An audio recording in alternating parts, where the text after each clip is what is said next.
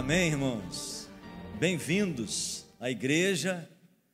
E nós temos assim uma grata satisfação, alegria. Era um dos sonhos que eu tinha no ministério de trazer perspectivas. Sempre tive essa vontade e Deus assim nos agraciou com essa bênção de poder estar aqui na nossa igreja e abençoando, né? Já pensou dessa turma aqui expandir, não é? Vai ser benção demais. Então, queridos, tá aí, né, esse moço bonito aí que você viu, mas olha só, a sua lição aí, o contexto geral, você vai estar trabalhando em cima dessas leituras chaves, né? E essas leituras você vai encontrar lá nos artigos, lá na plataforma, assim como o Simarques eh, orientou. Então vamos para lá falar sobre as duas ênfases importantes na nossa palavra de hoje. A primeira ênfase é a ressurreição. O testemunho da igreja está envolvido nisso. O Senhor Jesus ressuscitou. Quando você leu ali que ele deu poder à igreja, ele deu poder à igreja para que a igreja pudesse fazer o quê? Testemunhar. Testemunhar o quê? Que Jesus está vivo então a igreja ela testemunha um Senhor vivo, ressurreto, com autoridade. Todo o poder foi dado a Jesus. Jesus deu todo o poder para a igreja. Então a segunda ênfase é exatamente essa a promessa do Senhor. Se é a ressurreição e se é exatamente aquilo que estava por vir, já veio.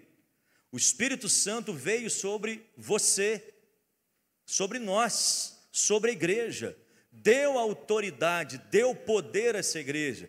Imagina, meus irmãos, se a igreja de Jesus passa a proclamar o evangelho, entendendo exatamente a ênfase da ressurreição e o poder do Espírito Santo sobre ela. Ninguém segura. A igreja avança. Não há problema, não há dificuldade, não há barreiras, ou se houver barreiras, nós ultrapassaremos isso para que o nome do Senhor seja exaltado. E quando a gente olha para toda essa ênfase, nós vemos ali então duas ênfases e estão ali agora quatro pontos necessários para a gente poder caminhar e vamos caminhar juntos então nessa palavra aqui ou palestra, aquilo que você entender aí. Está ali, a primeira então é a capacitação. O Senhor capacitou a igreja.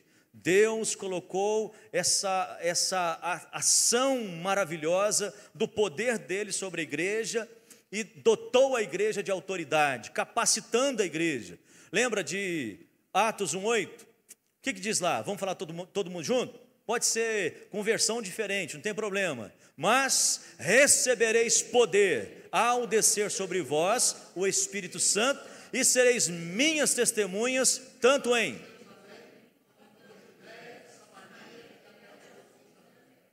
E por que nós muitas vezes não, não estamos, não, não fazemos?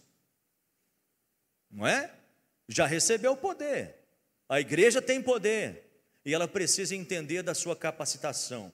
Então, nós vamos falar um pouco disso também. Outro é o avanço. Se o Senhor dotou a igreja de poder, Ele quer que essa igreja avance. Ela não pode permanecer só. Ela não pode entender que a missão é só ali né? Ela é só localzinha, ela tem que entender que ela vai alcançar povos, nações, etnias. E o evangelho então avançando vai o quê? Multiplicar. A multiplicação de novos discípulos, de povo que vai fazer o que mesmo? Lembra lá do nosso tema? Para que todo o quê? Então, é para povos povos, nações, línguas, tribos, é o judeu, é o árabe, é o paraguaio, é o brasileiro, é para que todos os povos adorem. E nós muitas vezes nós ficamos limitados nisso. E quando nós nos limitamos é porque nós não entendemos que fomos capacitados. Se nós não entendermos essa capacitação, nós não vamos avançar. E se nós não avançarmos, nós não multiplicamos. E se não multiplicar, como que nós vamos contextualizar essa ação de Deus e entender que o plano do Senhor foi para é, fazer com que a igreja compreenda Jesus? Ah, e para que ela compreenda Jesus, ela tem que fazer Jesus compreendido lá fora. Então, eu entendo e agora eu proclamo. Amém? E quando nós olhamos nisso, aí a própria palavra então vai falar a respeito desse testemunho.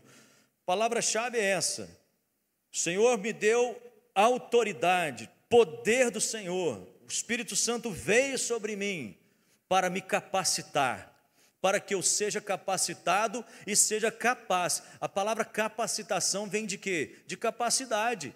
Eu sou capaz até de morrer, mas eu não nego aquilo para o qual eu fui chamado. Eu morro, não é? Ou eu já estou morto. Se eu já fui capacitado pelo Espírito, né? Eu já morri. Então eu não tenho mais desejo de fazer qualquer outra coisa que me agrade só. Eu morri para os meus próprios desejos e fui agora completamente envolvido pela graça do meu Senhor que me salvou, que me tirou das trevas e me colocou na sua maravilhosa luz. E agora eu sou um novo, né? Um novo homem, você é uma nova mulher para poder ser testemunha às nações. Serão minhas testemunhas. Imagina, a gente testemunha o que, meus irmãos? Você testemunha o que? Aquilo que você não sabe? Aquilo que você não viu, aquilo que você não ouviu. Não sei, não vi, não passei, não, não, não, me, não me intrometi.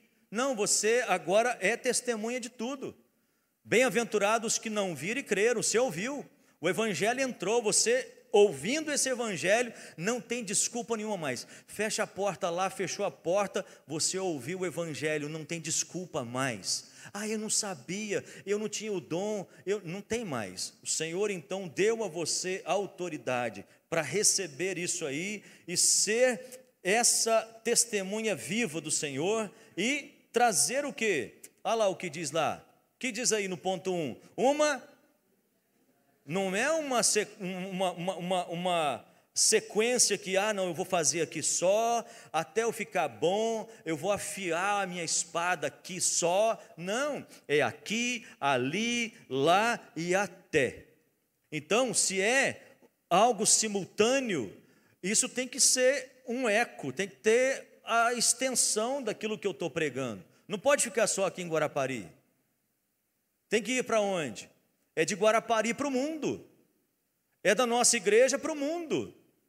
Nós não somos egoístas ao ponto de ficar só com Jesus para nós, né? A proclamação é um dever nosso. A visão é local, não é isso? A visão é local, mas a visão também é o que? Glocal. Então, olha o que a menina aqui naquele vídeo fez.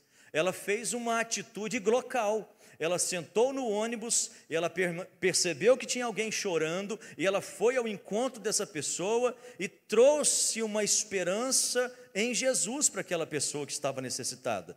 Ela não só ficou dentro da igreja, recebendo, ouvindo, indo para casa, ligando a televisão lá no Faustão e só. Não.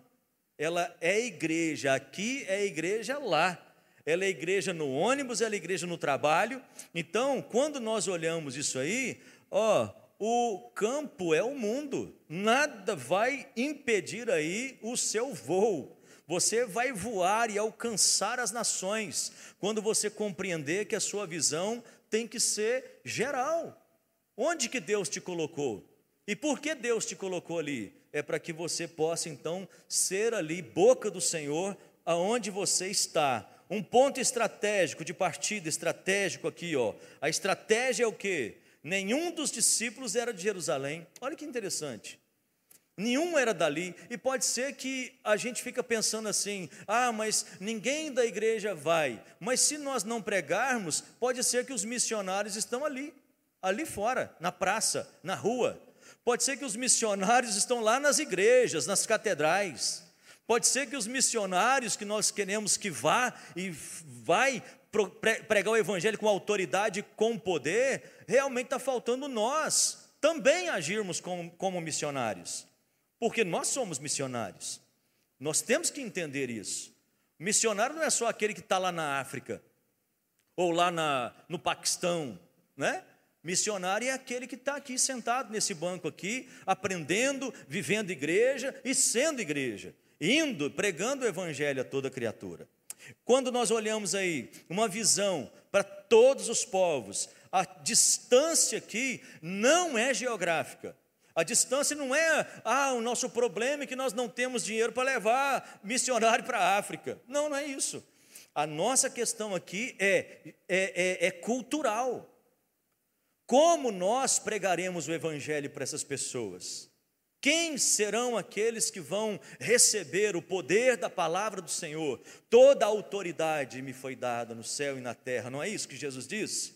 Ide, pregai o Evangelho a toda criatura, ao todo aí, toda criatura, todas as nações, todos os povos, prega para o pro, pro mundo inteiro. Né? Então o mundo precisa saber deste Evangelho, o mundo tem que ser aqui é, agora é, conhecedor dessa, dessa pessoa maravilhosa que veio para nos salvar.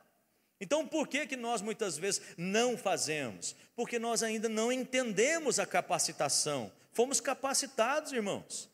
Ah, mas eu sou fraquinho, eu sou, eu sou o, o, o pato feio da minha igreja. Não, como que pode? O Espírito Santo errou? Quem, quer ver? Quem tem o Espírito Santo aí? Levanta a mão. Aí. Tem desculpa? que, que diz lá a Bíblia? Recebereis poder ao descer sobre vós o Espírito Santo. Então você tem poder? Tem poder? Então agora tem que testemunhar. Onde? Aqui, ali e até.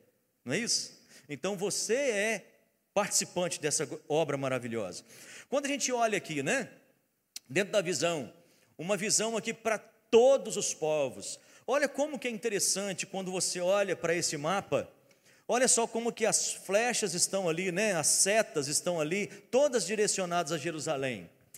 É porque começou algo ali. Se essa seta tivesse ali, né, um exemplo, se a gente colocasse ali aquelas setas ali e a sua fotografia ali, eu acho que não teria diferença nenhuma.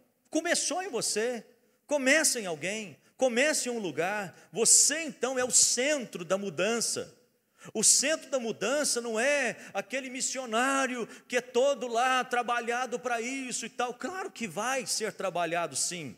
Né? Nós temos o caso, um exemplo, um missionário que foi lá para os Cocombas, que é o missionário Ronaldo Lidório, vocês devem conhecer. Esse homem vai para lá, prega o evangelho, fala do amor de Cristo e deixa lá 39 igrejas organizadas, hoje já deve ter mais de, de, de 40 né? eu acho que tem 52, né? A gente estava comentando.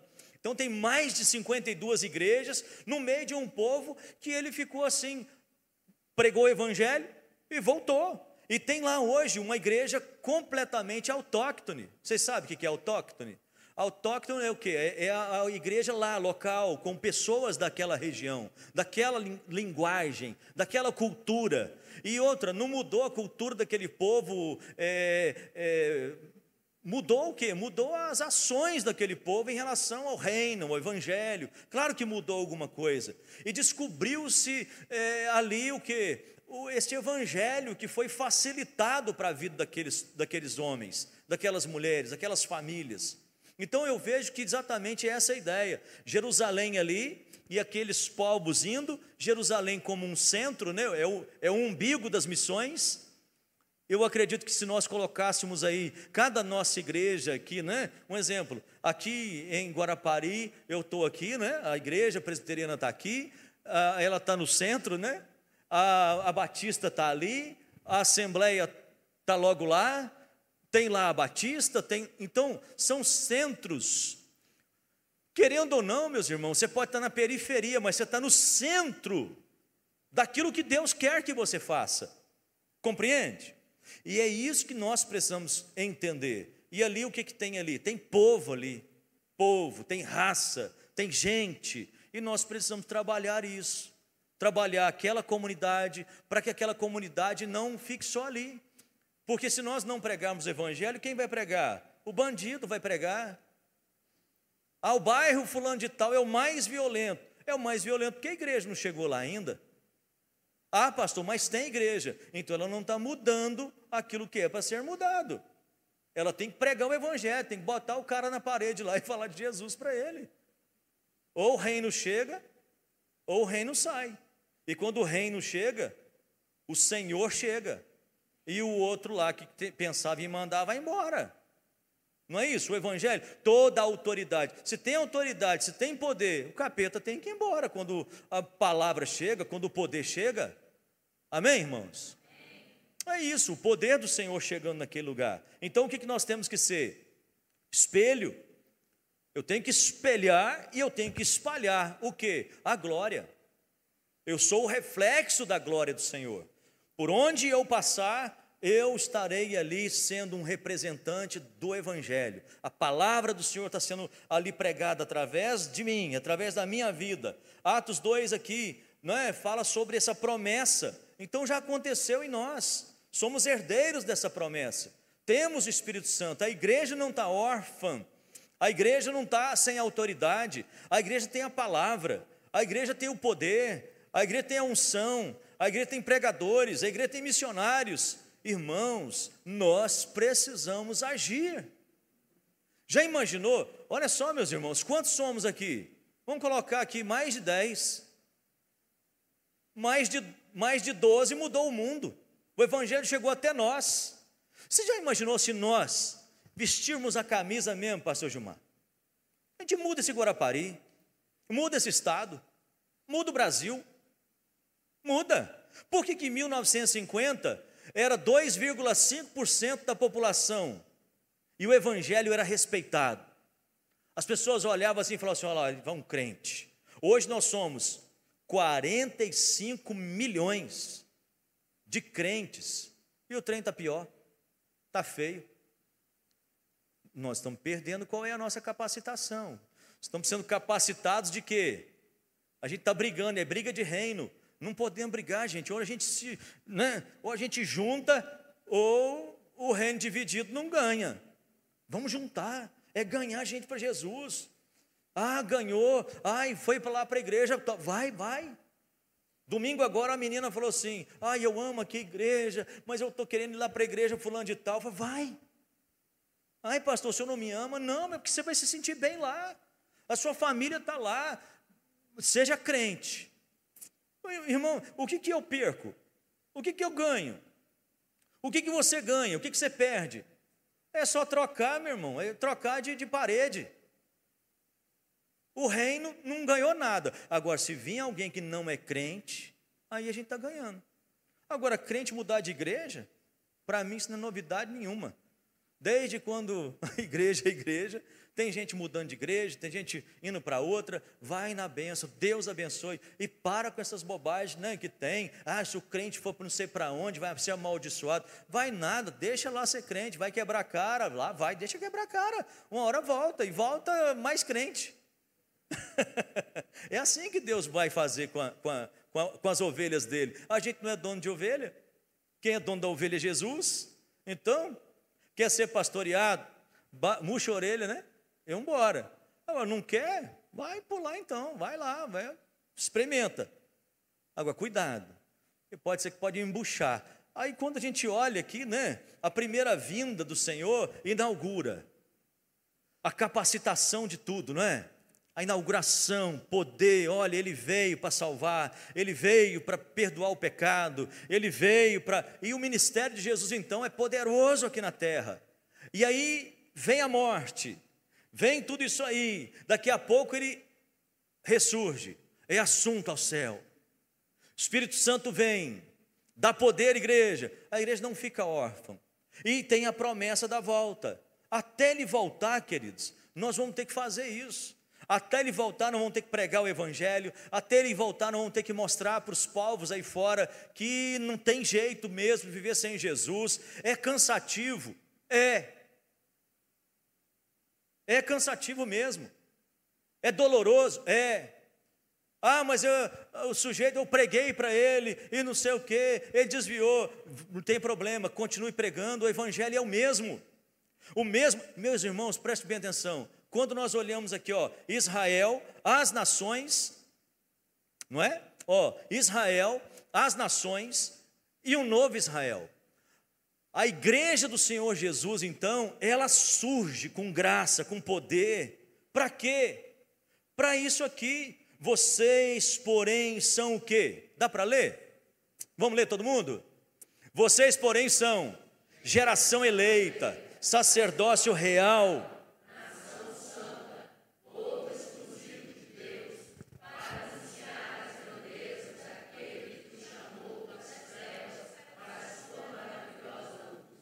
Dá um glória aí, irmão. Ah, não é não. Já pensou se a gente coloca isso no peito aí e fala assim, ó, oh, eu sou do Senhor, geração eleita. O presbiteriano dá até um glória a Deus. Porque é bênção do Senhor. Eu sou chamado, Beth, para proclamar as virtudes do Senhor. Que bênção! Eu sou exclusivo, ninguém é igual a mim.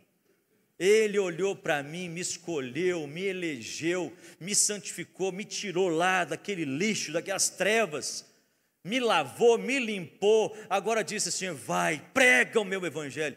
Ah, meus irmãos, não tem presbiteriano que não arrepia na hora dessa, não é? Não? É bênção. Para quê?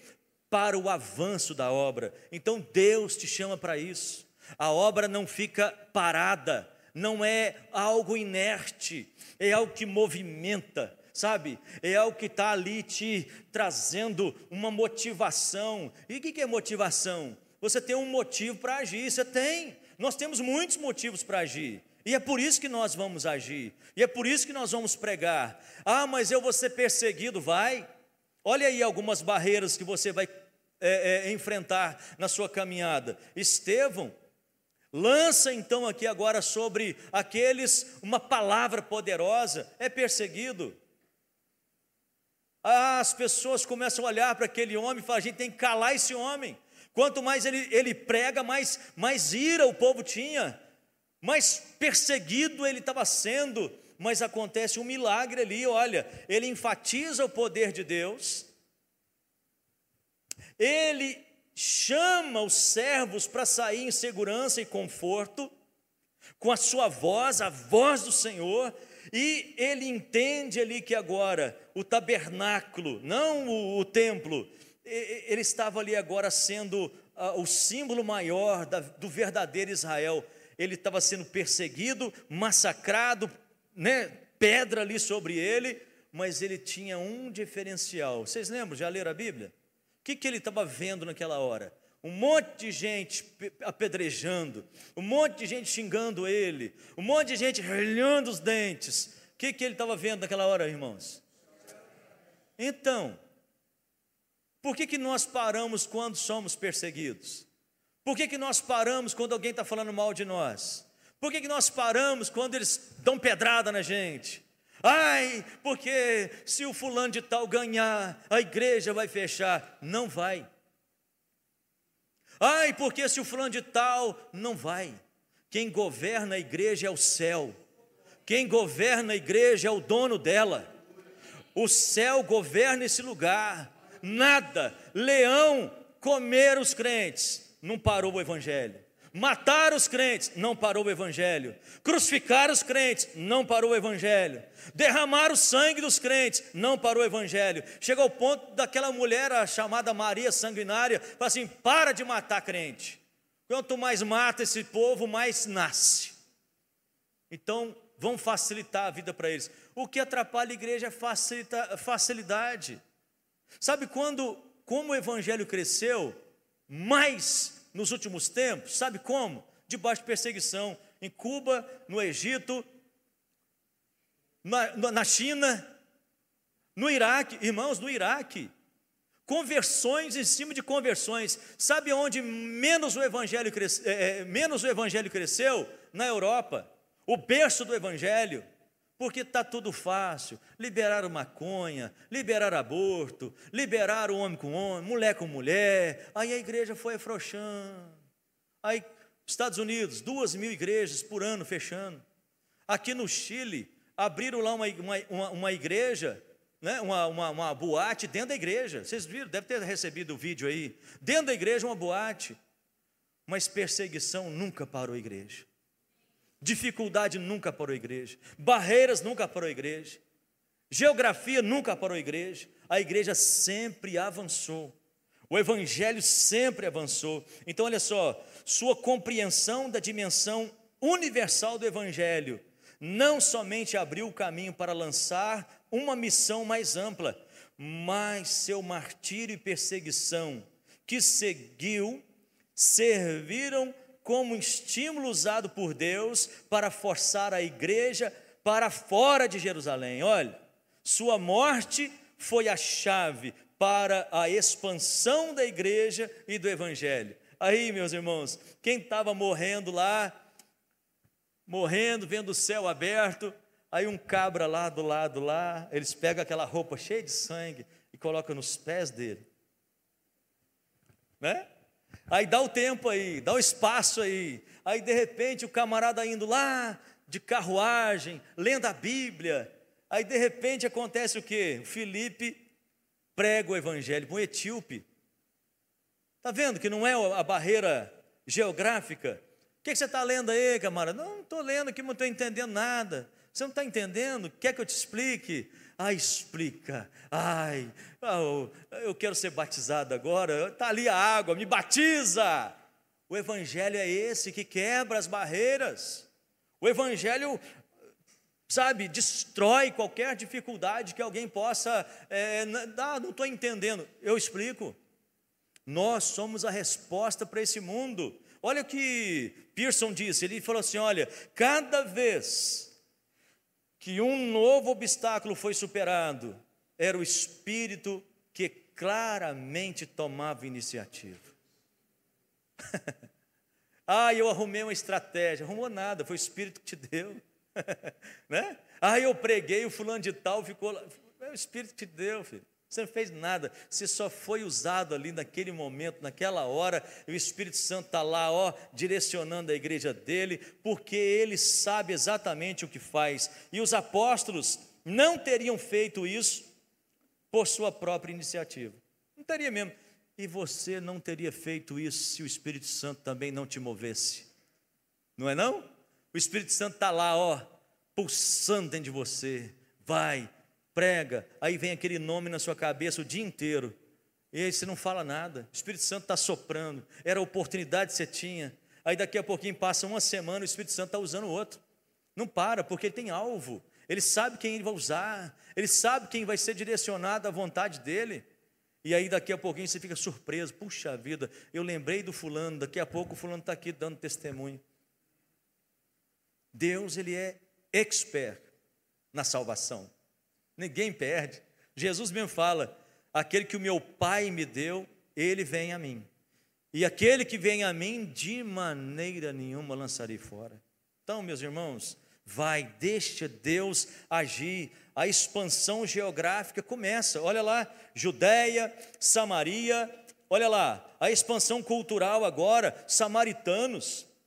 Irmãos, quando nós olhamos para isso aí, olha só, dentro desse status aí, você vai perceber que tem ali povos, todos os gentios pagãos, ó, tementes a Deus, né? não segue a Deus, não segue a lei lá, como, como Cornélio era temente a Deus, mas era, era, era gentio, prosélitos, samaritanos, judeus. Deus está buscando pessoas. Então não é o problema da geografia. Ele vai levar, ele vai proclamar o nome dele. Eu, eu é, ouvi um testemunho de um missionário, até foi na APMT, que é a Agência Presbiteriana de Missões. Aí tem lá no, no, no interiorzão lá, o Ronaldo Dório já tinha passado o, o satélite e visto ali que tinha um ponto, e aquele ponto ali chamou atenção, e, bom, tem um povo não alcançado ali. E aí fizeram então uma caravana, aquela coisa toda, não sei como é que é, cano, canoavana, né? De canoa. Aí fizeram aquele monte lá, canoada lá, e para dentro da mata e tal, e, e entraram. Chegou numa casinha pequena, aí um senhorzinho sai lá, olha, chapéuzinho, a roupinha simples. Aí Ronaldo, pastor Ronaldo de Dório olha para ele, oi. Ele falou assim: opa, ué, falando português? Tudo bem com o senhor? Como é que é o nome do senhor? É Zé. Ô, senhor Zé, tudo bem? Eu sou pastor. E eu cataloguei aqui e tal. O senhor conhece Jesus? Ah, meu filho, graças a Deus, conheço Jesus. O senhor conhece Jesus? Conheço Jesus.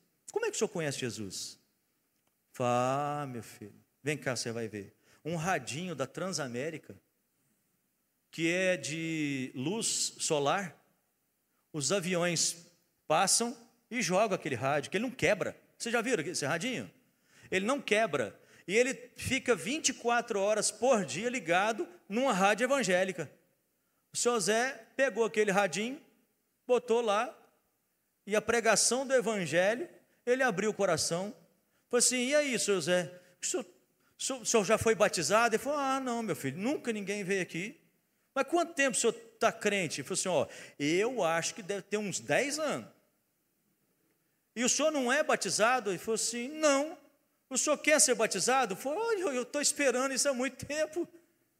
Eu já até ouvi já os pastores falando negócio de batismo, que Jesus batiza, que eu não sei quem batiza e tal. Então vamos ser batizados? Vamos. É aonde? É agora? E foram lá, batizaram o seu Zé e tal. Daqui a pouquinho falou assim: Olha, eu conheço uma turma aí, eu tenho falado muito de Jesus para ele. E eu vou então dar um sinal aqui. Botou um fogo lá e começou então o, o, o fogo subir e ele deu um assovio. Aquele assovio, aí daqui a pouco começou um monte de, de indígena com, com, com aquelas roupas, as mulheradas chegando com os meninos pendurados e tal, e o seu Zé conversando em português com eles. Quem que ensinou? Eu falei, eu que ensinei eles falar. Foi, mas o senhor ensinou eles falar? Ensinei. E estou ensinando também a falar sobre Jesus também. E eles já conhecem Jesus também.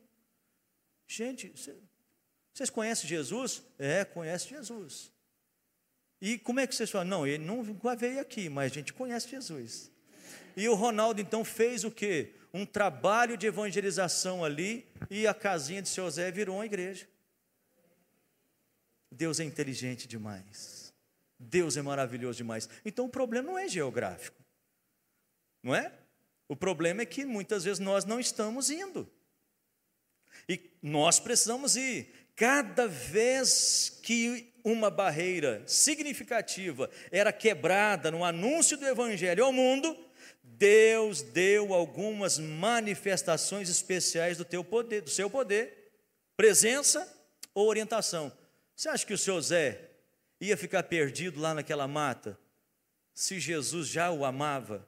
Se Jesus lá em João 17 já orou por, pelo seu Zé, Jesus orou por você, sabia? Quando você olhar e falar assim: Ó oh, Pai, eu oro por aqueles que estão distantes. Era você, era eu. Que benção, irmãos. A salvação chegando a nós. A salvação maravilhosa sobre aqueles a quem o Senhor quer. Superando primeira barreira. Então você vai ver aí, né? A, a barreira superada a conversão. Então você vai ver aí o que? Ó, ainda não era imaginável para a maioria dos cristãos que os gentios que não guardavam a lei pudessem ser salvos ou aceitos no povo de Deus.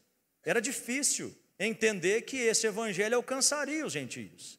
E o Senhor ali começa então a trabalhar a salvação na vida de Paulo, Paulo então vai pregar para os gentios, muitos gentios se convertem.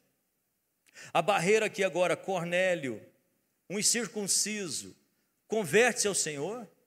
Havia uma barreira terrível, porque, ué, peraí, um gentio, o Senhor então revela o evangelho para esse homem. Deus salva alguém que estava lá dentro da religião, outra barreira, a, própria religião, né? Deus salva lá o Paulo, Estava lá a transformação desse homem, dramática.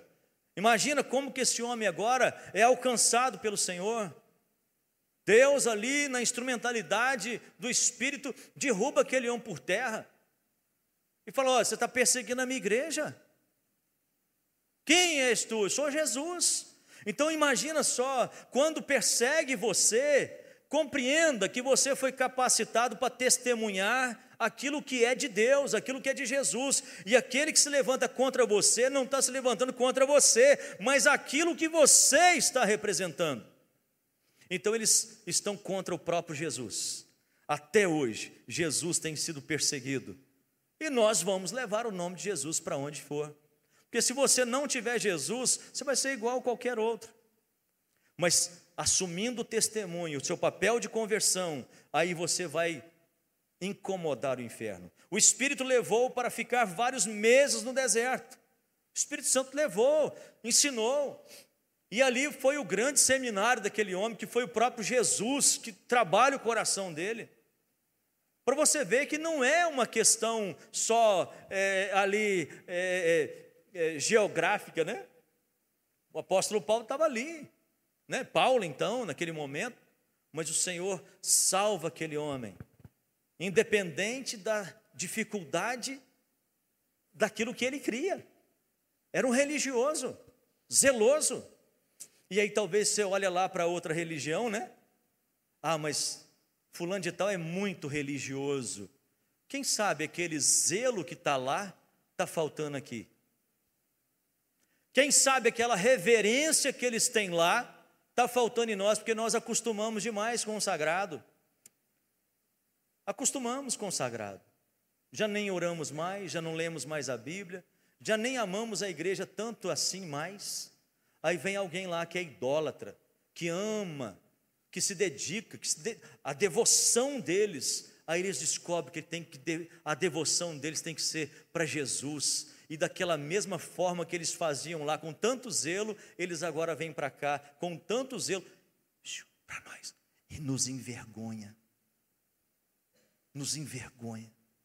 Porque eles vão ler mais a Bíblia que nós, eles vão orar mais que nós. Você já imaginou quando Deus salva um muçulmano? Os caras estão acostumados a orar um monte de vezes. Eles estão acostumados a se derramar na presença de um Deus que para nós é falso, mas eles se devotam, e se eles morrerem, eles estão lá aos pés de Alá, e nós, ai, eu estou com medo da, da morte, a gente tem medo da morte, porque a gente está com o umbigo agarrado na terra, aí Deus salva alguém de lá que não tem medo de morrer, imagina, Deus salva uma criança, vocês viram um dia lá no, no Paquistão estourar uma bomba, uma criança fica sozinha no meio dos escombros. Pai, mãe, irmãos, todo mundo, e aquela menina chorando ali, uma paquistanesa, islâmica. E aí o, o jornalista pergunta para ela assim: e agora? O que, que você quer? Eu quero morrer, porque se eu morrer, eu vou estar do lado de Alá e do lado dos meus pais. Aquela criança sabe exatamente quem é o Deus dela, a religião dela, a devoção dela. E as nossas crianças muitas vezes não sabem quem é Jesus. Não sabe evangelizar, não sabe orar.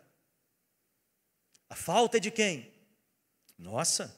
Então, quando nós olhamos aí, os discípulos o ajudaram a escapar quando veio perseguição. Então a igreja ali, as pessoas ajudando. E eu acho interessante, essa parte aqui é muito interessante, porque nessa hora, alguém que era experimentado na religião, alguém que era zeloso, o, o Barnabé, né?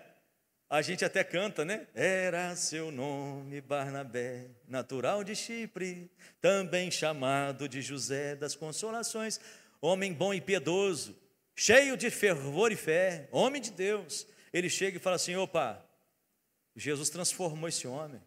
Ele abraça Paulo e agora ele testemunha a transformação na vida de Paulo. Então a gente está precisando de acreditar na transformação de algumas pessoas. Ah, pastor, mas eu abracei o fulano de tal, levei na igreja, ele pregou e desviou. É o problema dele. Aquilo que ele falou não é mentira, é verdade, porque Deus transforma mesmo, e se foi embora porque não era dos nossos. Mas a verdade é que quando Deus transforma, verdadeiramente somos transformados, e nós somos essa verdade. Olha só para mim, olha para você. Jesus transformou cada um de nós. Olha como o Senhor transformou a vida desse homem aqui, Cornélio, com ainda a, a impetuosidade de Pedro, dizer: não, não, não é possível, que vai salvar lá um, um gentio, vai salvar um outro lá. Que é isso? Aí Deus tem que derramar lá uma visão para Pedro, para Pedro entender que o Senhor tinha interesse de salvar outras pessoas. Imagina, Deus lembra do lençol? Aí a gente está assim, com medo de pregar o Evangelho e vir para cá para dentro. Gente que a gente não está acostumado, porque a gente quer que chega na nossa igreja o camarada todo cheirosinho, limpinho, né? cabelinho cortadinho, né? todo, todo bonitinho, para sentar aqui e a gente dar um testemunho. Olha, o irmão fulano de tal. Aí se chega para cá com o cabelo todo doidão, cheio de tatuagem, é, né? com, a, com a Aí não, aí não, não pode. Aí, mas o que, que é? Vamos pregar o evangelho? 15 minutos? Beleza. Então, quando a gente olha para a transformação do amor de Deus na vida das pessoas, é isso que nós precisamos. Né? Eu, eu conto aqui, não está aqui no nosso meio, né? mas quando o Pedro chegou aqui, foi um negócio meio diferente, né, o, o Mateus? O Pedro chegou aqui na igreja, aí as pessoas olharam para ele, os mais antigos, pastor, você viu o menino, unha preta, pintada? Você viu a orelha dele, tem um brinco na orelha? Agora, ah, não é possível. Pô, Jesus está interessado na salvação dele. Vamos deixar Deus agir. Aí daqui a pouquinho, o menino continuou. Aí daqui a pouquinho, as unhas, né? Testemunho, falando de Jesus para ele. Você é você? Você é isso? Não e por amor a Jesus, você tiraria isso? Tiraria. Então por que você não tira? Ah, porque ninguém falou ainda. No outro dia, sem unha preta. Sabe? Mas o que nós queremos é que ele seja igual a gente. Fui pregar para um rapaz, Alonso, chegou lá, bate, né, aquele, que a bota, calça toda rasgada, ele com um lenço na cabeça, cheio de corrente, foi me agora. A primeira coisa que eu vou falar com você, Heron, não tiro nada aqui. Pô, eu não estou mandando você tirar. E eu não queria que tirasse mesmo, porque o chulé dele era brabo. Não tira, não. Aí a primeira lição, quem é Jesus? Segunda lição, o Alonso vem cabelinho rapadinho, tênis, tal. Ué, cadê a roupa? Ah, perdi a graça. Mas por quê? Ah, eu olho para Jesus, o amor dele é tão maravilhoso que isso para mim se tornou tão banal. As pessoas são transformadas, irmãos, não é para ficar igual a gente, não é para vestir igual a gente. Nós vamos transformar pessoas para serem seguidoras de Cristo, não é da gente. Mas o problema todo é que a gente quer que a pessoa seja igual a gente, não é? Que corte o cabelo igual a gente, que ande igual a gente, aí que vista assim, que tira isso. O Senhor não está preocupado com isso, deixa vir, deixa vir, Deus vai transformar. Se é para transformar, Deus vai. E aí você fica pensando só, né? Como que Deus vai transformar? Eu não sei, Deus é expert nisso. Transformou a vida de Paulo, de Cornélio, o Senhor transformou a vida dessas pessoas todas. Olha só embaixo aí, lê comigo aí. A queda entre os judeus e gentios implicou numa eventual de todas as outras paredes divisórias, raciais, linguísticas, culturais e nacionais, de modo que o evangelho pudesse ser levado aos confins da terra. É isso que o Senhor quer na nossa vida. Deus quer quebrar esses paradigmas em nós. Para quê? Para que a gente possa ver de uma forma diferente um exemplo. Aqui em Guarapari, é, veio para cá uma família de muçulmanos, não sei se vocês sabem disso. Tem até ela anda aqui né, na rua com, né, com aquela vestimenta tal. Tem gente que não chega nem perto, com medo. Ah, sei lá se ela fala, sei lá se ela tem uma bomba dentro daquela roupa. Ô gente, espera lá. E se tiver? Lembra do que o pastor aqui disse? Ele recebe lá os refugiados lá. Ah, mas e se explodir? Ué, gente, eu estou no céu. É o nosso problema, sabe? A gente tem muito mais preconceito, sabe? A gente está ali agarrado naquilo ali e acha que isso é religião, acha que isso é, é dogma. E a gente começa a, a, a dogmatizar aquilo que não tem dogma nenhum. Nenhum. Vai pregar o evangelho. Ai, mas a irmã falando de tal tem 382 anos na igreja, vai ficar escandalizada. Ou oh, se o cidadão tem 382 anos de igreja, está escandalizando com crente que tá, com gente que está chegando agora, crente novo, que não sabe de nada, não sabe de nada, nada, nada, nada. Aqui, eu, esse camarada, eu estou duvidando da, da, da, da santidade dele. É um santo do pau oco. Não é não? Não tem nada de santidade ali, não tem nada de evangelho ali, porque o evangelho é para quebrar. Jesus estava onde? Irmãos, Jesus estava onde? Estava lá no meio do povo, o povo falava assim: lá, aquele agora bebe, lá, agora aquele lá anda com gente ruim, lá, aquele lá agora expulsa demônio pelo pai do, dos demônios. Oh, gente, Jesus nunca se preocupou com a reputação dele, não, mas ele fazia a obra do pai. Não é essa, esse evangelista que vai para aí, né? Tomar todas, fumar todas, falar que está ganhando gente para Jesus e fazer um troço errado. Não é isso, não. É estando lá, não sendo ali parte daquilo. É evangelizar mesmo, é trazer gente para Jesus mesmo. É quebrar os, os conceitos ali estabelecidos pela religião. É, é complicado, gente. E outra, ser sábio também, né? Você não vai lá ficar de madrugada evangelizando prostitutos se você é casado. Leva sua mulher junto. Leva a igreja junto. Não é? A menina chegou lá e falou: Não, pastor, eu estou evangelizando. Tá, estou no baile. Quantos estão evangelizando? Dois. Estou evangelizando dois. Namorando dois. Isso não é evangelizar, menina. Não é? Então, não olha para essa forma aí, ó. Pedro estava lá olhando para Cornélio como alguém que tinha uma barreira difícil, porque ele era uma gente que não merecia ou não estava incluído naquilo que era para ser. Porque ele compreendeu que o evangelho era só para ele. Ô, gente, é igual nós. A gente acha que o evangelho é só para nós da igreja. Se chegar um agente diferente aqui no meio, a gente fica assim, não é não? A gente, a gente, é, muito, a gente é muito diferente daquilo que era para ser. A gente tem que quebrar essas barreiras, sabe? Quebrar mesmo. Veio, veio, prega o evangelho, traz o evangelho, chama para o discipulado, fala do amor de Jesus. Ou ele vai converter, ou você vai espantar ele. Filho. É assim, ué. fala, tem que ser. Ah, mas eu vim para cá, tal. Ah, eu não posso pregar. Prega, é pregar o evangelho. Você vai pregar o evangelho para essas pessoas. E pregar o evangelho não é dizer que você vai aceitar tudo, não, porque se ele veio para cá é porque ele quer algo diferente. E se você foi até ele, é porque você tem algo diferente a oferecer. Porque senão você deixa ele no mundo. É? Jesus não falou lá, os fariseus faziam o povo lá ser filho do inferno duas vezes. Porque uma que eles já estavam, e a outra que eles pregavam lá contra aquela turma para botar eles mais para baixo. Aí gente falou, eu não vim quebrar a cana que está quebrada e nem apagar a torcida que fumega. Eu não vim para amassar gente que já está amassada. E eu também não vim apagar quem já está lá só fumegando.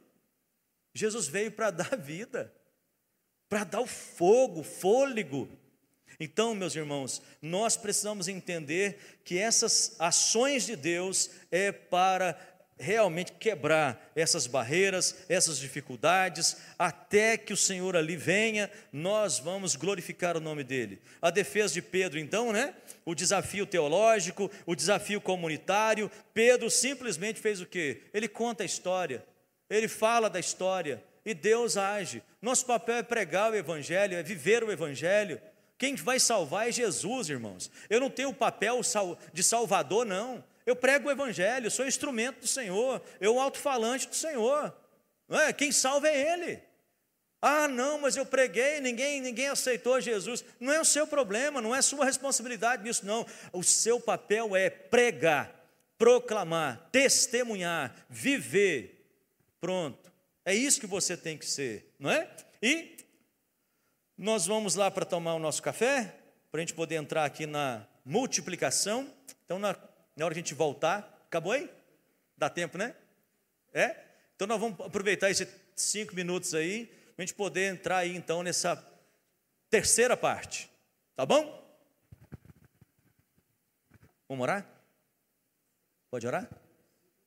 Eu tenho mais cinco? Dá. Hein? É, então, então vê lá. Enquanto eles me dão mais cinco minutos aqui, cinco minutos a gente faz festa, né? Então vamos lá então, multiplicação. Então olha lá, a igreja é lançada para os povos. Imagina você só, a igreja, ela não tem essa ideia é, centrípeta só. Tá legal? Pode ir? Então tá. Então olha, então vamos prestar atenção. Na multiplicação, a igreja não tem essa ideia centrípeta. A palavra igreja, ele é o que? Chamados para fora. Então ela tem a chamada centrífuga. Quem lava roupa aí? Tem máquina de lavar roupa? Você tem? Quando ela roda assim, ó, é o que? Centrifugação. A centrífuga, ela faz o que? Ela espalha a água, não é? Então, é isso que é igreja. Igreja é chamada para fora, ela é chamada para dentro e ela é chamada para fora. É a centrípeta para dentro, centrífuga para fora. Então, nós somos chamados para isso. A igreja, quando ela está muito cheia e não faz nada, é só centrípeta, só fica ali. Mas quando ela é chamada para fora, ela entende a missão, ela alcança outros lugares e multiplica. Então vamos orar? A gente poder lá tomar o um café? Deus, nós te louvamos, te agradecemos e pedimos a tua bênção para que o Senhor fale conosco e que o Senhor nos desperte à grande missão, que é proclamar o teu nome a todos os povos. Louvado e bendito é o teu nome, Senhor, em nome de Jesus. Amém? Amém. Então vamos lá. Meus irmãos, então, multiplicação é o nosso dever multiplicar. A multiplicação é algo natural, sabia? Porque a, a, multiplicação faz parte do crescimento. Ninguém mandou você crescer, mandou? Cresce, cresce, Beth. Cresce uma. Cresceu. Daqui a pouco a gente olhou assim e falou: Nossa, era pequenininho. Cresceu. Daqui a pouco já, lá em casa, já somos dez. Imagina. Aí a Dirlene fala assim: culpa sua, você orou para ter uma família grande. Foi Deus nos ouviu, né? E daqui a pouco vem mais netos, daqui a pouco vem e cresce, e daqui a pouco vai ser uma, né? Uma multidão. Mas a igreja também é assim, não é? Então quando você olha aí, essa igreja, né? A igreja multiétnica, o que, que é isso? Essa igreja, olha só, os que tinham sido dispersos por causa da perseguição, desencadeada com a morte de Estevão. Olha só, irmãos, muitas vezes acontece algo na igreja. Deus, na sua sabedoria, Ele sabe muito bem o que, que Ele quer com aquilo ali. Morreu Estevão, a igreja começou a crescer. Chegaram a Fenícia, Chipre e Antioquia, anunciando a mensagem, o quê? Apenas os judeus. Olha só como é que vai começar aí. Logo depois, alguns deles, todavia, cipriotas e sirineus, foram a Antioquia e começaram a falar também aos gregos, contando-lhes as boas novas a respeito de Jesus. Agora você imagina, se não tivesse sido pregado esse evangelho, nós teríamos o Novo Testamento escrito. O Novo Testamento foi escrito em que língua? Então, Imagina. Então, muitas vezes, nós não sabemos o alcance, nós não sabemos para onde vai, e Deus quer trabalhar o coração de muitas outras pessoas para que este evangelho seja proclamado e, a multiplicação aconteça de forma natural. Claro que o sobrenatural está lá, né? Mas é algo natural. Os gregos pegam, dominam a língua, dominam a escrita, espalha o evangelho até chegar a nós. E até mesmo escrito lá no Koiné, uma língua simples. Uma língua simples. E eles começam a trabalhar essa escrita e chega até nós. Depois passa para o latim, depois passa para o inglês, vem para o português, e aí espalha essa igreja multiétnica para que todos os povos adorem o Senhor. E tem muita gente ainda que não ouviu, que não sabe ler, que precisa aprender a ler. Então você olha hoje, né? Dentro dessa ideia da, da leitura, o alemão Lutero, Lutero codificou a língua e eles aprenderam a ler através da escrita da Bíblia. Que bênção, gente. Imagina só a Bíblia sendo um instrumento maravilhoso para ensinar. E aí você percebe que o menor índice de analfabetismo ainda está entre os cristãos, porque a escrita, né? Eles aprendem a ler, a criança, o pai, a mãe ensina a ler né? A criancinha lendo a Bíblia, quem é Deus, quem é Jesus, e os pais antigos lá escreviam até no carvão, né? Com carvão, lá com, com tijolo, com barro, com argila, ensinando as crianças. Então, olha a importância que os pais davam essa palavra. Não sei se é por causa da facilidade que a gente vai então largando, né? Tem Bíblia de tudo quanto é jeito. É Bíblia do jovem, Bíblia da mulher, Bíblia do, do homem, Bíblia do isso, do casal. Aí a gente vai acostumando com o sagrado. Mas quando um povo que não conhece a Bíblia passa a compreender aquilo ali, você viu a, a Bíblia chegando lá na China? Uma mala de Bíblia. Irmão André, contrabandista de Deus, né? Levava a Bíblia para o povo aprender a palavra do Senhor. Então você pode olhar a respeito disso, o que Deus pode fazer. Ele é maravilhoso. E a iniciativa aqui desses cristãos, ó, o evangelismo agora é transcultural. Então quebra as culturas. Né? Então fica aquele negócio assim, é algo só meu? Não, agora vai para outra cultura. E essa outra cultura, ela contextualiza esse Senhor, pregando, falando do amor de Jesus, multiplica Planta igreja. Olha, nós comentamos aqui no início, Ronaldo de Dório plantando uma igreja diferente, né? Lá com os concombas. É, plantando igrejas. Hoje tem uma igreja cigana em Belo Horizonte, que eu acho muito bacana, lá na, na, na, no Amazonas, né? na rua Amazonas. Tem uma igreja lá, então é uma igreja, é, ela é móvel.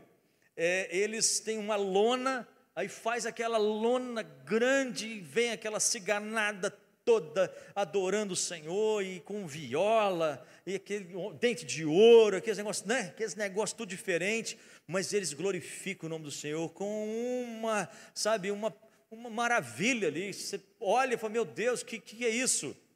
Mas há um perigo grande também de uma cultura não compreender o Evangelho. É por isso que o Evangelho tem que ser pregado, né? com a teologia boa, uma doutrina maravilhosa e compreender. Um exemplo, os ciganos, eles se adaptam muito bem a, a algum movimento mais, mais alegre. Um exemplo, os pentecostais têm ganhado os, os, os ciganos. Por quê? É a vestimenta é um pouco maior, né? Então, o jeito deles vestirem não não fere muito a doutrina deles, né, a, a cultura deles. E aí você vai começar a perceber que como que o evangelho ele é adaptável, né? E quando nós olhamos aqui o movimento tratando aqui essa chamada segunda estrutura. E aí, olha só, a nova estrutura da igreja, capítulo 13 aí do, de Atos vai falar o quê? E servindo o Senhor agora, eles começam a trabalhar de uma forma que Paulo vai para um lado, Barnabé vai para outro, e eles são enviados por quem? Pelo Espírito Santo. Então, nós vemos o mistério na igreja algo muito interessante, por quê? Porque exatamente essa forma de trabalho, olha o que, que o Arthur fala, em resposta à busca de orientação, jejum, quanto ao método de levar o evangelho além da sua cultura homogênea, quer dizer, a cultura deles ali, o Espírito Santo os levou a, orga, a organizarem o que muito tempo depois veio a ser conhecido como que? Missões estrangeiras. Aí você percebe que Deus vai levando as pessoas para lugares e começam então a pregar, como nós vemos aí, né? E ouvimos o testemunho de muitas pessoas e você sabe aí de muitos homens que deixaram aí o seu país, até mesmo exemplo, as missões estrangeiras. Alcançou aqui, ué. Nós somos herdeiros de uma missão estrangeira. Archibald Green Simon chegou aqui né, em 1859, pregou o evangelho no Rio de Janeiro, né? É, é, é, é, instaurou aqui a igreja presbiteriana, e, mas só que ela tomou um porte diferente. Por quê? Porque dentro dessa expectativa da criação da igreja, as culturas começam então a se manifestar de uma forma é, ali, local. E o que nós vemos aqui é que essas igrejas fixas, comunitárias, né, local, elas começam a compreender o Evangelho e elas começam a alcançar outros lugares com a igreja móvel. Aí a gente chama isso aqui, o próprio texto fala para nós a respeito da igreja apostólica. O que é a igreja apostólica? É a junção da igreja móvel com a igreja comunitária. É uma igreja só. A igreja que fica, a igreja que vai, ela tem que compreender que quem comissiona é o Senhor Jesus, ele mandou ir. E esse poder que a igreja agora é, proclama lá fora é o poder apostólico não é? Então nós somos apostólicos. Por isso, queridos, eu sei que há uma diferença hoje, né? É, de títulos dentro do, do, do, meio evangélico, mas é, é, é, algo assim que a gente pode é, entender dentro daquilo que nós chamamos de apostolicidade. Quem tem o poder apostólico não é o ungidão, é a igreja. Deus dotou a igreja de poder. Ele não dotou uma pessoa só. Por quê? Porque nós não cremos mais no sacerdotalismo. Não está na autoridade de um homem só. Não é um homem só que manda na igreja, assim como nós vemos lá dentro daquela igreja, né, da maioria. Lá tem um homem que ele é a igreja. Ele fala e todos têm que obedecer porque ele é a voz de Deus. Nós não cremos assim. Nós cremos que Deus, por meio do seu Espírito, age na igreja e nós somos então capacitados pelo Espírito para proclamar o nome do Senhor. E aí então junta-se aí essa é, é, vocação da igreja, a igreja que trabalha de uma forma é, é valorosa, aplicável, né? E ela então é fixa mas também ela sai, ela tem as suas equipes, né? Ela trabalha de forma móvel, ó, a comunidade local, né? A sinagoga, apostólica, o grupo é, é, segmentado. Membresia requer fé em Cristo, membresia requer trabalho especializado. Mas as duas, elas se juntam. Então tem ali a igreja, ela tem que ter o seu papel, ela tem que ter a sua função, mas ela tem que ter também a sua aplicabilidade, né? Ela, é, ela aplica aquilo que ela aprende. E é por isso que ela tem o poder fora, apostólico. Não é o poder só dentro. Então, muitas vezes a ideia de que, né, a ideia de Nimrod, a ideia de Nimrod foi o quê? Nós vamos construir um local onde nós vamos juntar todo mundo aqui para nós, vamos construir essa torre, esse poder e vamos chegar lá ao céu. Aí Deus faz o quê? dá língua diferente para eles. Aí ninguém entende ninguém. Aí o Pentecoste faz o quê? Dá uma língua que todo mundo entende. E junta todo mundo, e o evangelho agora é entendido. O Pentecoste quebra a síndrome de Nimrod.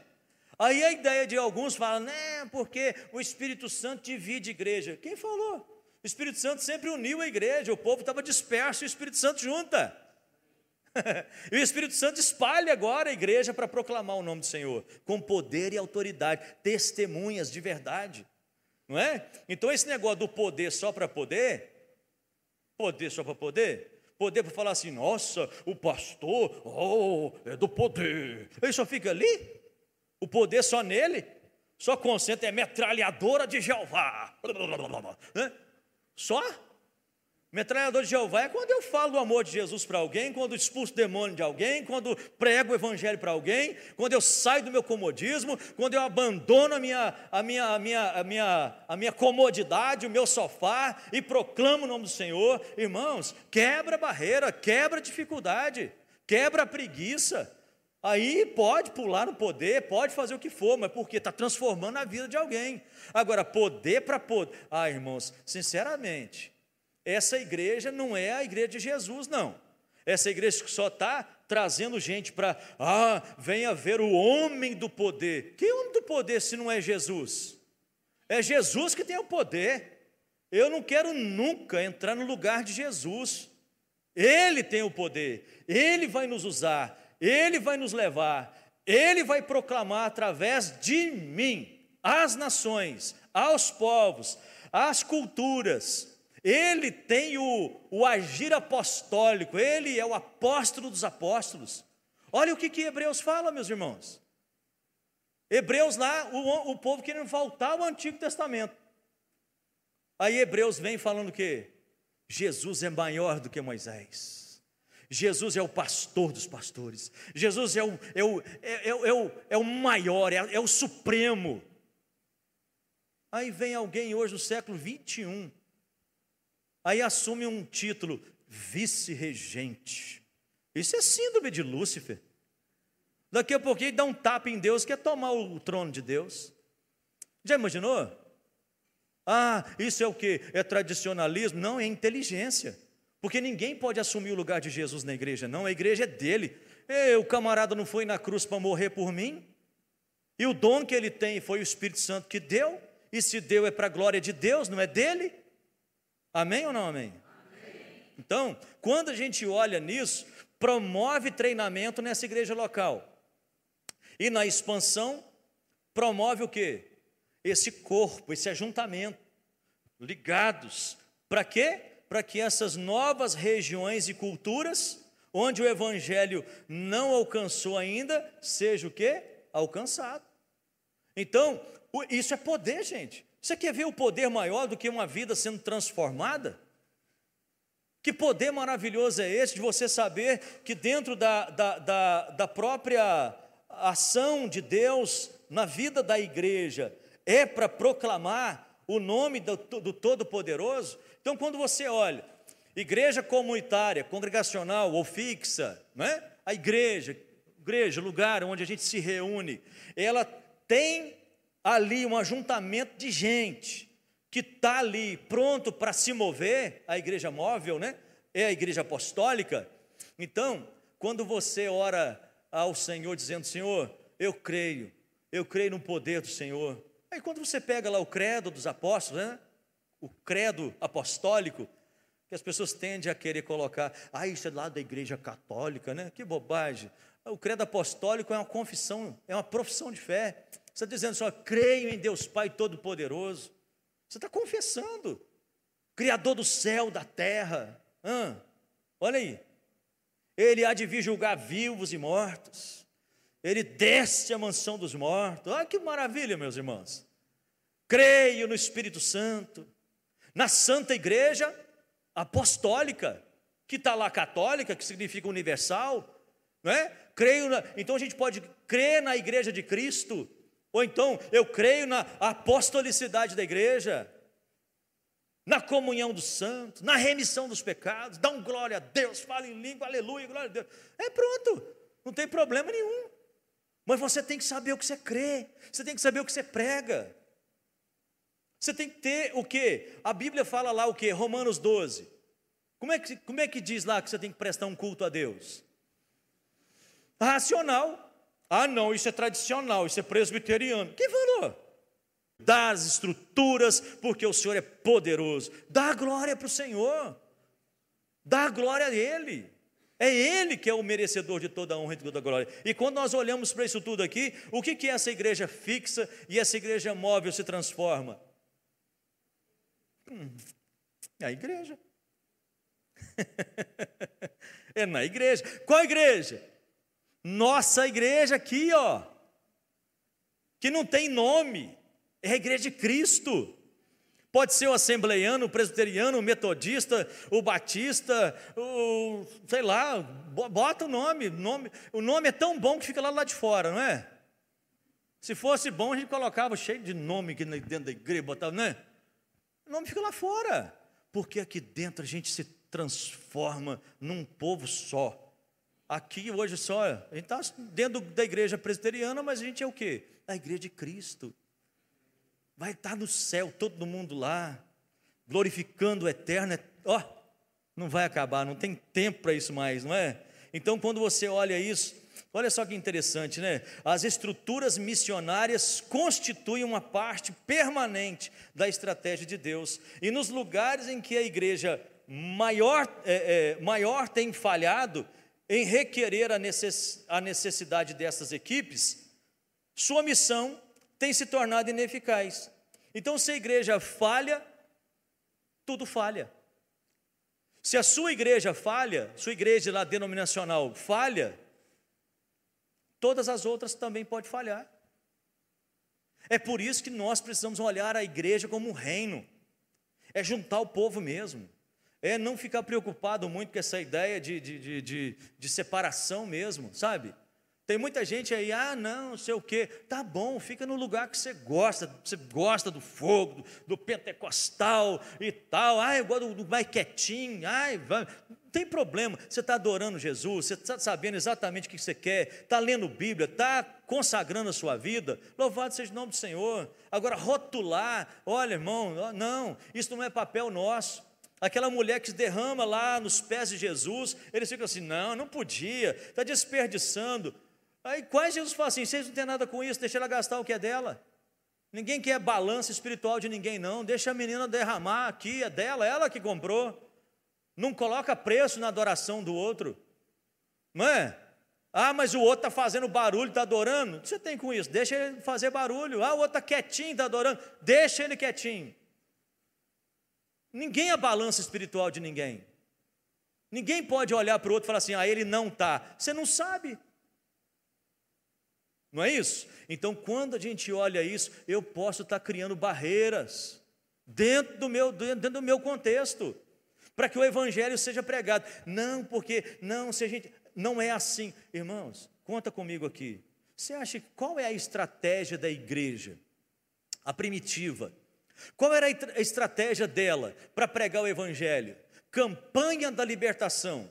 Era é, é a campanha da, da, da, da, da missão tal, é campanha do, do, Era o quê? Qual que era a campanha daquela igreja? Qual era? A campanha dela assim, enquanto isso, lembra lá? Ó, e perseverava na doutrina dos apóstolos, na comunhão, no partir do pão, nas orações, em cada uma havia temor, e enquanto isso, Olha enquanto isso. Enquanto a igreja orava, buscava, cantava, pregava, evangelizava, fazia o que tinha que fazer, e ia lá no, no, no, no, no hospital, lá na cadeia, lá na, na, no irmão que estava doente, e expulsava demônio, e fazia. Enquanto ela era igreja, Deus ia acrescentando os que iam sendo salvos. Aí vamos fazer a estratégia missionária, não sei do que. Aí uma vez só você vai lá na praça, toca um violão e vai embora para casa. Ah, eu fiz a minha parte. Não fez, não. Não fez, não. Ah, eu, eu dei 50 centavos para o mendigo que estava ali. Ah, eu fiz a minha parte. Não fez, não. Esmola não é 50 centavos, esmola é tirar o cara da indignidade, é dar dignidade. É isso, o que sobra em você falta no outro. O que a gente tem que entender, irmãos, é que o Evangelho tem que fazer parte da nossa vida no dia a dia. Bora lá. Então, olha só, a história deixou claro que raramente as boas novas foram levadas através de barreiras geográficas, linguísticas, culturais ou raciais, sem tais estruturas missionárias. Então, a história deixa clara para nós que essas boas novas, elas são levadas através de quê? É barreira? Não, não é barreira. A barreira nunca foi barreira para nós. A dificuldade lá de, não é, porque nós vemos assim, homens, mulheres. Eu veio um pastor aqui, pastor Fernando, ele está trabalhando lá em Madagascar. Dizer que a barata lá é tamanho de um chinelo de 44 havaiana. A barata. Imagina o rato. Se a barata é desse tamanho, o rato. Aí e tal. Ah, pastor Fernando, a sua dificuldade deve ser isso. Ele não. Ah, então a sua dificuldade deve ser isso. Não. Então a sua dificuldade, não. Qual dificuldade você tem? De achar talvez uma madeira maior para matar a barata, mas isso aí não é problema nosso, não. Aí, o que, que você tem lá? O que, que você faz lá? Não, eu sou agrônomo e fui ordenado a pastor, tinha uma igreja grande, mas eu resolvi ir para Madagascar. Povo lá, a negada, a meninada, dois meninos lá, igual uma vela no meio dos meninos lá, falando a língua deles. Os meninos não falam nem português mais, falam a língua lá dos, né, do, do, do, de Madagascar. E ele é agrônomo, ensinando o povo a plantar, ensinando o povo a fazer horta, ensinando o povo a fazer é, é, esgoto, ensinando o povo a, a viver. A igreja, as igrejas pegaram a visão desse pastor e começaram a trabalhar essas barreiras. Ah, mas o que vão fazer? Pega os missionários aí. Tem missionário? Tem. Ele começou a treinar os missionários. Os missionários não andavam de moto, ele ensinou a andar de moto. Os missionários não, não aprendiam a ligar um projetor. Como é que liga um projetor? Aí a, a, a uma igreja americana mandou aqueles monte de projetorzinho da Samsung, não tem? Que é pequenininho. E aquelas caixas que os meninos levam para a praia botar funk, eles levam para lá e passam o filme de Jesus e Jesus falando em, na língua em Madagascar lá, e eles olhando aquele negócio lá, as crianças sendo salvas, os adultos sendo salvos, só com o filme de Jesus. E quem está passando? Lá, a negada lá, passando o evangelho, pregando o evangelho e andando de moto. Aí vai de moto, 400 quilômetros de moto, no meio de poeira, Aí eu falei assim: deve ter alguma dificuldade. Qual a dificuldade? Internet deve ser um difícil. Ele falou: não, é 5G. Antes do 5G chegar aqui, o 5G já tinha lá. Ó, então é celular. Não, o nosso iPhone é o iPhone 13. O iPhone nosso aqui era o 11 ainda. Pô, mas o que, que é isso? Ah, os franceses, os europeus, mandam esse troço tudo para lá. Então o que, que é a dificuldade? Não, a nossa dificuldadezinha são os piratas.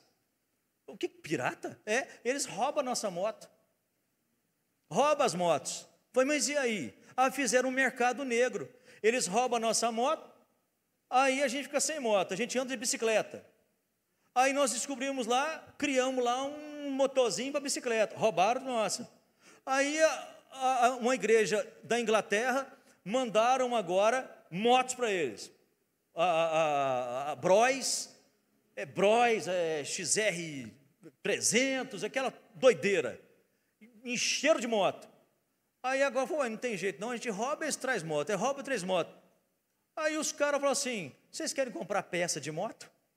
Viraram comerciante de peça de moto agora, os, os piratas. Agora os piratas estão convertendo, porque os camaradas levam as motos, eles aprenderam a consertar moto, porque estava desmontando moto, aprenderam a consertar a moto, os piratas agora montaram lá a oficina.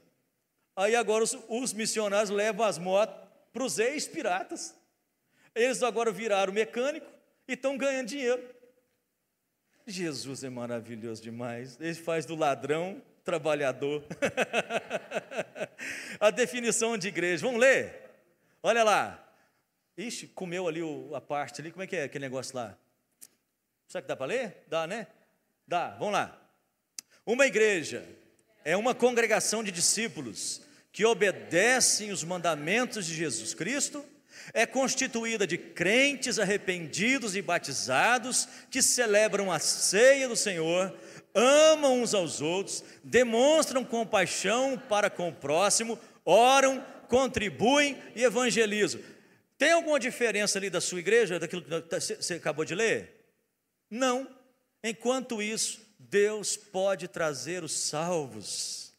Amém? Então, olha só, que coisa maravilhosa. Evangelismo imediato. Igrejas plantam igrejas imediatamente. Não precisa ser muito madura, nem grande para se reproduzir. Discípulos obedientes. Então, irmãos, olha, a gente fica pensando muitas vezes é, né, na, na maturidade. Ah, porque a igreja tem que ser mais velha. Jesus chamou quem? Só idoso, né? Rapaz, Jesus chamou aqueles meninos, era tudo menino. André, menino né? Pedro ainda menino, João era menino, tudo menino, tudo jovem. Então a igreja muitas vezes olha lá para o jovem e critica o jovem. Ah, mas está fazendo não sei o quê, faz barulho, faz movimento demais. Deixe os jovens. A Bíblia fala assim: ó, eles são fortes e têm vencido o maligno. Deixe o jovem trabalhar. Primeira coisa, cheguei dentro da igreja presbiteriana em Una, eu cheguei, dois meses de crente, falei com o pastor, falei, pastor, eu quero ser pastor. Pastor, é mesmo? Quero. Então lava o meu carro amanhã. Isso foi em 92. Você lava o meu carro amanhã? Lavo. Lavei. Vamos fazer visita? O pastor, mas o senhor vai no carro? Vamos. Aí uma poeirada, o carro chegava até, acabou, acabou a, a, a visita. Você lava o carro de novo? Lavo. 92, eu falei com o pastor que eu ia, queria ser pastor. Eu fui em 98. Deus trabalhando comigo ali, na missão local, me ensinando a ser servo, me ensinando a ser crente, me ensinando tudo ali, ensinando a pregar, ensinando a fazer liturgia, ensinando ali a base. Hoje os meninos estão né, querendo já ir para o seminário, já voltar e já quer uma igreja de 500 membros. E não quer andar a pé, não, quer alguém para dirigir para ele. né? Aí o pastor, você quer ser pastor mesmo, irmão? Eu falei, quero. Que igreja você quer pastorear? Falei, pastor, uma igreja igual assim, na Iuna, uma igreja boa, animada. Então vai trabalhar. Tem uma igreja para você abrir lá na Rua do Pito, onde você mora. E era exatamente onde eu morava, onde todo mundo me conhecia. Aí eu olhei um diácono da igreja lá, que não estava podendo ir para a igreja. Falei, então Ô Carlos, o pastor falou para a gente poder abrir uma igreja. Vamos abrir uma igreja? E o diácono Carlos falou assim: Ué, como é que abre? Eu falei: Não sei. Vamos abrir. Ele falou assim: Onde? Foi, não sei. Então como é que a gente faz? Ah, vamos fazer. Tem um terraço lá em casa, tem um monte de troço lá. Menino, mas tinha tanto lixo naquele terraço. Aí vão limpar o, terraço, vão limpar o terraço. Aí começamos a pregar. Aí uma velha do lado, católica, vai, fica quieto que eu quero ouvir a novela. Falei, olha, tá vendo? Vamos ter que cantar baixo. Começamos a cantar baixinho, tal, tal, tal. Três meses, aí a velha começou a vir na igreja, na, no, no, no, no, grupo, né? Aí começou a vir, aí daqui a pouquinho o outro, aí começou um outro, começou um irmão, aí um irmão da Assembleia de Deus passou assim e falou assim: vocês estão fazendo o quê? Ele falou, não, estou aqui orando, vou orar com vocês. Aí o irmão dava uns glória a Deus tão alto. Aí, glória a Deus! Aí, aí daqui a pouquinho o outro vizinho começou aí. Foi, o que, que tem aí? Eu tenho um culto, uma igreja. Pô, então vou começar aí. Aí começamos, abrimos a congregação. Eu, mais um doido que tinha em Una. Ele falou assim: vamos pintar a igreja. Aí eu falei, mas que igreja? Ele falou, vamos orar. Você não crê, não? Eu falei, creio. Aí começamos a orar. Aí tinha uma Deus é amor nesse lugar. A Deus é amor fecha, abre um boteco. Eu falei, não, não é possível. Vão orar então. Aí um doido lá brigou lá, deu uns tiros dentro daquele boteco. Aí o boteco fechou. Foi agora. Chegamos lá, foi de quem que esse, de quem que esse lugar aqui? Ah, é do doutor Hélio. Foi doutor Hélio, cheguei lá, falei, doutor Hélio, nós queremos abrir uma igreja. Ih, rapaz, já abriu uma, já abriu o boteco, você querendo abrir outra? Foi, vamos abrir? Vamos. Aí começamos lá a igreja. O, o meu amigo chama Malhado. Gente boa, eles mataram ele no alto do morro, mas antes de morrer, ele falou assim: vamos pintar a igreja de cal? Eu falei, vamos. Aí pintamos a igreja de cal. A inauguração da congregação, 20 pessoas, saíram tudo branco, cheio de cal. Hoje é a segunda igreja de Iuna. com dois jovens doidos. Um que veio do mundo e outro que continuou no mundo. e Deus abriu isso, gente. E tem gente salva lá. Então, assim, é algo maravilhoso. A, a, a, a, definição de igreja é essa. Então, ela trabalha, ela evangeliza, ela cresce, ela, ela, é, ela é assim. Deus é inteligente e usa a gente, usa a gente doida igual a gente. Eu falei na última reunião nossa lá, né? Na nossa salinha ali do Bem-vindo à Família. Eu falei assim: ó, se a gente não tiver Jesus, se fechar a igreja, vira hospício. Fechar, murar, vira hospício. Se lonar, vira circo. Aí Jesus entra no negócio, não vira nem hospício e nem circo. E o trem que era para dar tudo errado, dá certo. E salva vidas, transforma vidas, muda famílias, e a mensagem que a gente traz é da eternidade, então ela não muda só a pessoa aqui, ela muda a gente para a eternidade. Olha que maravilha! É a igreja de Jesus. E aí, meus irmãos, para a gente poder fechar aqui, já estão levantando a placa lá para mim. Olha que maravilha, ó. Os movimentos, então, multiplicação, crescimento por extensão de novas igrejas. Então, uma igreja vai criar outra igreja, outra igreja vai criar outra igreja, e de repente vai ter um racha, e vai criar outra igreja, e Jesus fala assim: preocupa não. Ah, mas os discípulos de, de João, não preocupa, vocês não são contra nós, eles são por nós, deixa crescer. Aí vem lá o Teudas, 400 cabeças na igreja dele. Ninguém sabe quem é o Teudas, mas todo mundo sabe quem é Jesus. Então aquilo que é de Jesus permanece. Se é de Jesus, não preocupa com isso. Formas reproduzíveis, igrejas simples e culturalmente relevantes. As pessoas querem. Ai, já? Acabou? Oh, mas eu não tinha 15? Já passou 15? Gente, eu fui correr um dia desse na praia, um minuto e andava dois, um minuto e andava dois, um minuto era uma eternidade, 15 minutos aqui eu falando. então, hein? Três minutos? Vocês me dão esse tempo, irmãos? Então, olha só, terminando aqui, ó. Discipula, ó, o discipulado, liderança baseada na, na obediência, a visão, plante igrejas. Que planta outra igreja? Não é para trabalhar lá, é, olha, coloque igreja que planta outra igreja. Envolva as pessoas a criar igreja. Quanto mais igreja, menos boteco. É isso que nós temos que, que começar a entender. Olha lá, liderança local imediata. Eu era um improvável. Um improvável. Mas eu fui para a igreja e eu me tornei pastor da igreja. Imagina, um improvável. Ninguém dava nada por mim lá na minha cidade, não. Eu, eu era o Heron do Zé Botequim. É, todo mundo conhecia. Ah, vai lá, na, lá no Heron do Zé Botequim. Você sabe agora como que eles me chamam lá? É o pastor Heron. É o pastor Heron Friaça. Quem é filho de quem? Filho de José Friaça. Filho da dona Terezinha. Acabou o Zé Botequim. Agora a referência é meu nome. Quem que fez isso? Jesus, irmãos. Porque se eu não tivesse é, é, transformado ali em nada, eu seria o Heron do Zé Botequim. Só. Entenderam? Jesus muda a nossa. Ele mudou tanto que se você olhar a minha foto há 20 anos atrás e olhar agora, ó gente, ele mudou até a minha fisionomia. Falou assim: Senhor, eu quero ser referência. Aí Deus me deixou careca, falou, vai lá perto daquele careca, virei referência. hein? Glória a Deus. Liderança, permanência, ó, não extração, é ajuntamento. Não tem extração, é ajuntamento. Olha que ajuntamento, ó, ajuntamento. É o ajuntamento dos salvos, decisão coletiva versus individual, a evangelização de famílias inteiras. Ninguém olhava para a nossa família lá, gente. Um engraxate lá, eu estava lá no pé do, do sujeito, engraxando sapato.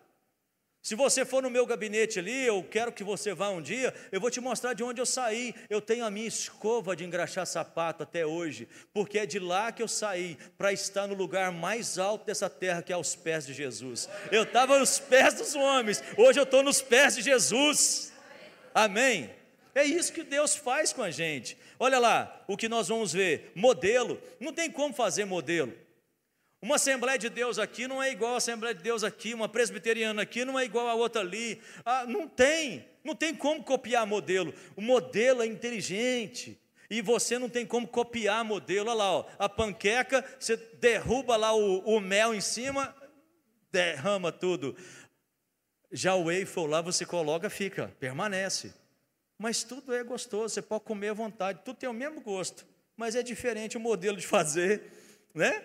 Então, não pensa você que os modelos diferentes vão fazer qualquer outra coisa aí, ó. Se acharmos que podemos derramar o evangelho em um local esperar que ele espalhe naturalmente para outras culturas, estamos enganados. É natural que seja de outra forma, de forma diferente.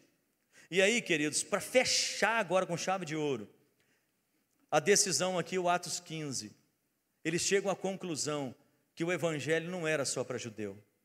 O evangelho é para todo mundo. O evangelho não era só para um grupo.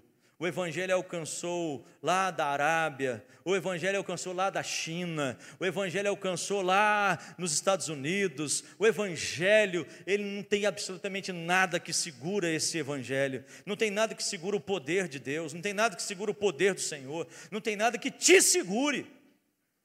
Não tem nada, Deus colocou sobre você poder, não tem nada, não é o diabo, não é enfermidade. Olha, irmãos, o pior momento da minha vida, só para a gente poder pensar aqui agora, o pior momento da minha vida foi o momento que o Senhor me levou lá para a UTI.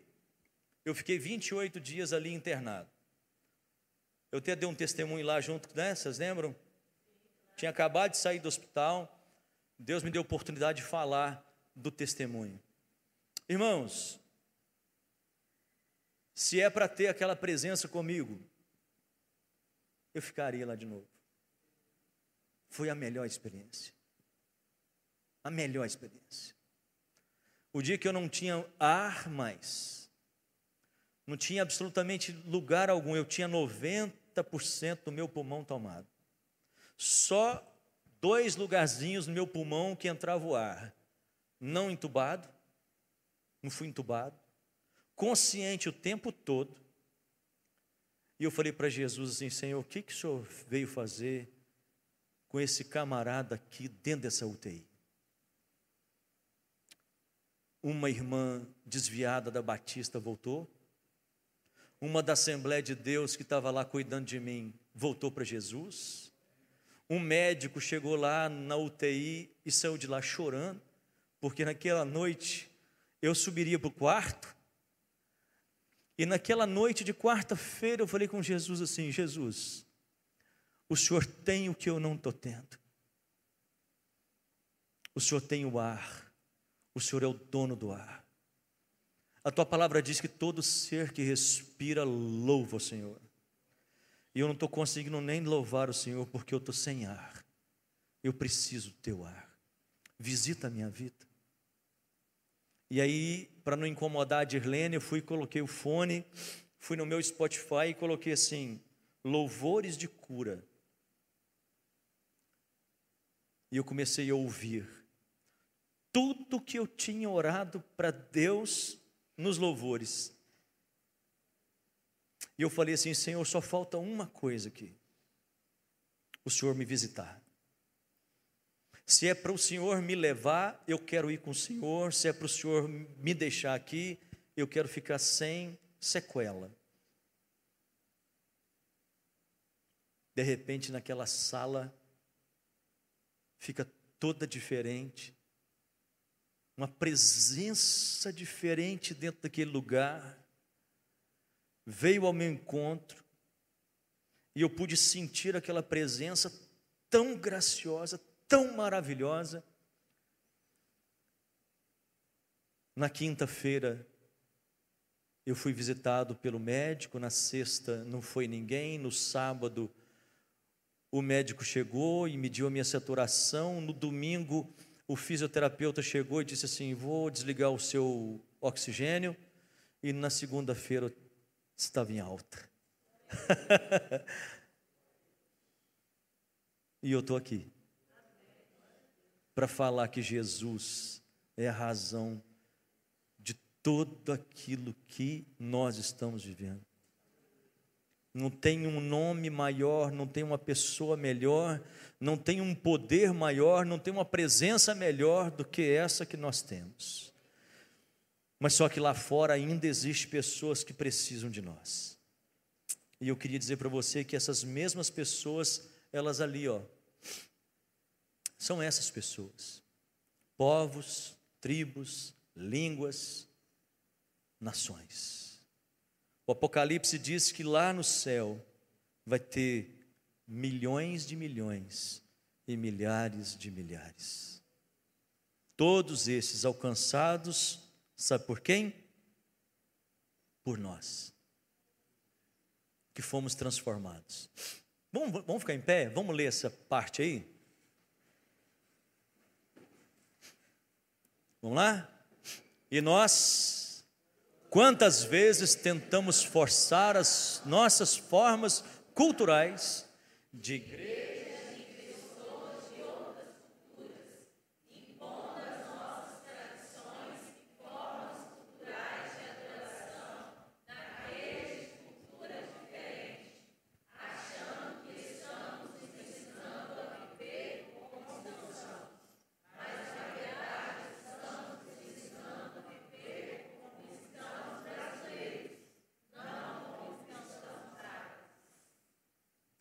Olha só o que tem lá: mesquita, tá vendo? Tapete, chão.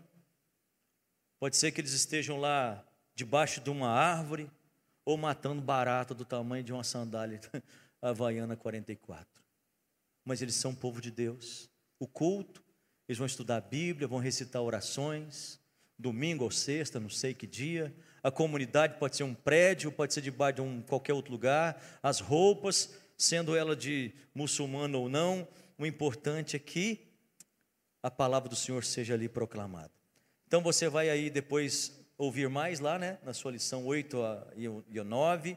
Você também vai estar trabalhando durante as lições essas barreiras aí. As barreiras da pregação, da comunicação do evangelho, o desafio que você enfrenta como missionário, mas a questão é proclamar para que essa pessoa encontre Jesus e seja ali edificada e salva para a glória e o louvor do nome do Senhor. Amém? Então vamos agradecer a Deus, orar ao Senhor. Pediu o Marcos para orar. Senhor Jesus, nós te damos graças por tudo que o Senhor falou conosco nessa noite. Que isso faça diferença na nossa vida na prática nos leve em paz, Senhor, para os nossos lares e que essa semana seja uma semana de darmos respostas ao Senhor. Em nome de Jesus. Amém. Amém.